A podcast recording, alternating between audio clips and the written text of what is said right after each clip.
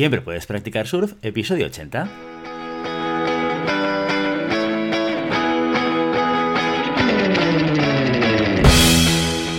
Bienvenido y bienvenida a Siempre puedes practicar surf, el podcast diario sobre recursos humanos. Este podcast está pensado para profesionales de recursos humanos, gerentes o jefes de equipo, y podrás encontrar técnicas, consejos, ideas, conceptos y noticias sobre la gestión de personas, eso sí, con un enfoque práctico y aplicable Hoy episodio 80 del jueves 16 de septiembre de 2021, programa dedicado al monográfico del mes, en el que explicamos de forma concreta y concisa conceptos relacionados con recursos humanos. Pero antes, dejadme que os recuerde que podéis encontrar más contenido en nuestro blog e información sobre nuestros servicios en nuestra web globalhumancon.com. Desde allí os podréis apuntar a nuestro newsletter para no perderos nuestros webinars, nuestros streamings y todo el contenido de actividades que organizamos desde la consultoría Global Human Consultants. Vamos a empezar esta nueva sección a explicar de forma muy concreta y concisa conceptos relacionados con recursos humanos. ¿Cómo lo vamos a hacer? Pues bien, cada mes seleccionaremos un tema y a partir de ahí cada jueves lo dedicaremos a explicar uno o varios conceptos importantes que tienen que ver con este tema en cuestión. Y como este es el primer mes, pues vamos a empezar por el principio, por recursos humanos. ¿Qué son los recursos humanos?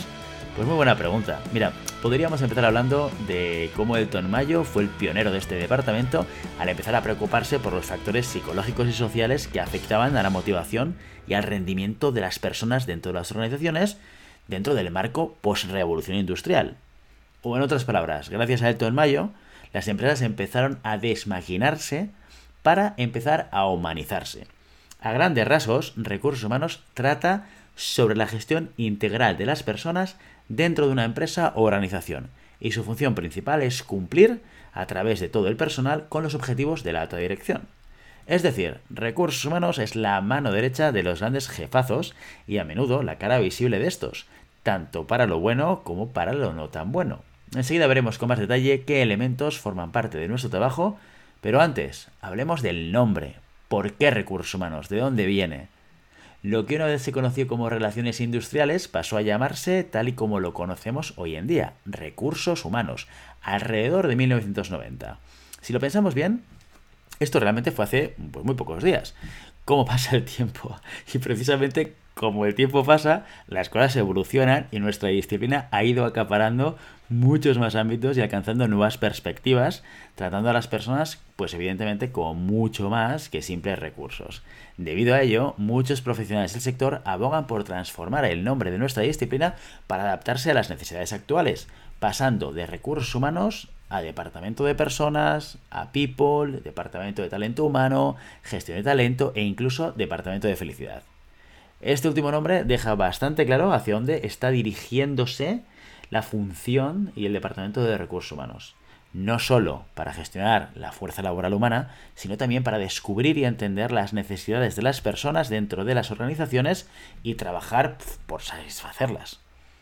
Sea como sea y tenga el nombre que tenga, en recursos humanos existen una serie de funciones comunes en todas las empresas que cuentan con este departamento, que son atracción y selección de talento, formación y desarrollo, gestión de la retribución y gestión de las relaciones laborales. Repito, estas son las funciones que todos tienen en común, pero eso no significa que todos tengan las mismas. Probablemente habrá empresas que por tener prioridades o necesidades concretas estén más enfocados o enfocadas en alguna de estas funciones y no en todas. Que por cierto, si estás escuchando esto, diriges un departamento de recursos humanos y necesitas ayuda en cualquiera de las funciones anteriores, nosotros podemos hacerte un cable. Nos puedes escribir un email a info.globalhumancom.com. Bien, después de esta publi, que apenas se ha notado, seguimos con el tema que nos ocupa. Vamos a ver una por una esas funciones que he mencionado hace unos segundos. Reclutamiento y selección. Bastante autoexplicativo hace referencia a la búsqueda y evaluación de personal y posterior selección y contratación de las personas adecuadas para cubrir los puestos de trabajo necesarios para el correcto funcionamiento de la organización. Formación y desarrollo. El departamento de RH también se encarga de capacitar a los empleados con los conocimientos necesarios para desarrollar correctamente las funciones, tanto para los recién incorporados como para aquellos que necesitan actualizar sus conocimientos y habilidades. ¿Sabéis los cursillos que tenéis que hacer cuando empezáis en un nuevo puesto?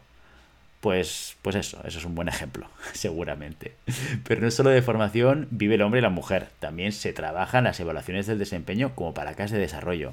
Se trata del análisis sobre el desempeño de los empleados, conocer su rendimiento, saber si se alcanzan los objetivos, cómo lo hacen o si hay algún problema que impida que estos se cumplan. Vamos, saber si los empleados son eficaces o no en sus puestos. Estas evaluaciones se hacen normalmente de forma anual aunque desde GHC defendemos una evaluación del desempeño mucho más frecuente. No se trata de un examen que se deba aprobar o suspender, más bien es una herramienta muy útil para ayudar a que las personas de nuestros equipos crezcan. Gestión retributiva. Esta parte es extensa y si os interesa podemos dedicarle un monográfico del mes a hablar de ella. Dejadnos vuestros comentarios si queréis que la retribución se convierta en uno de los temas del mes.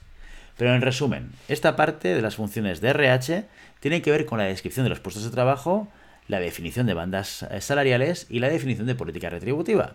Y por tanto, se trata de establecer un canon, un estándar, en definitiva, una guía que nos ayude a entender cómo debemos pagar a cada empleado en función de su puesto de trabajo y en función de su rendimiento y de su desempeño dentro de la organización. Por supuesto, pagarle lo que se merece, sin duda. Y finalmente, relaciones laborales. Este punto hace referencia al papel que juega RH a nivel laboral, legal si queréis, ¿no? Como el nexo entre la organización en sí y las personas que forman parte de ella, y abarca todas aquellas acciones que requieren del contacto directo.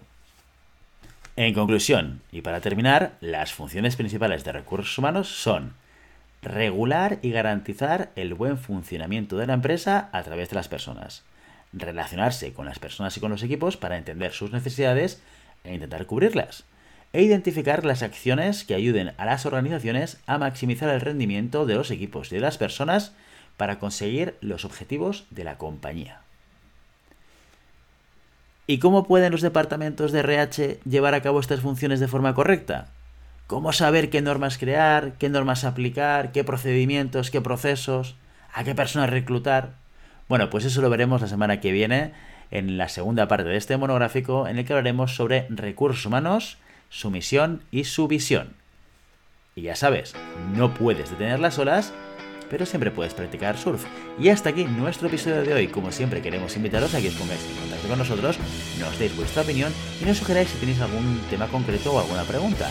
Lo podéis hacer a través de la página de contacto en globalhumancom.com barra o a través de las redes sociales. Estamos en Facebook, en Instagram, en Twitter y en LinkedIn. Y si el contenido de este podcast te gusta, no te olvides suscribirte, darnos 5 estrellas en iTunes y me gusta tanto en iVoox como en Spotify. Igualmente recuerda que puedes encontrar más contenidos, noticias y recursos en nuestra web globalhumancon.com. Muchas gracias por todo, por tu tiempo, por tu atención y por tu interés en estos temas sobre gestión de personas. Nos escuchamos mañana viernes con el programa sobre preguntas y respuestas. Hasta entonces, feliz día.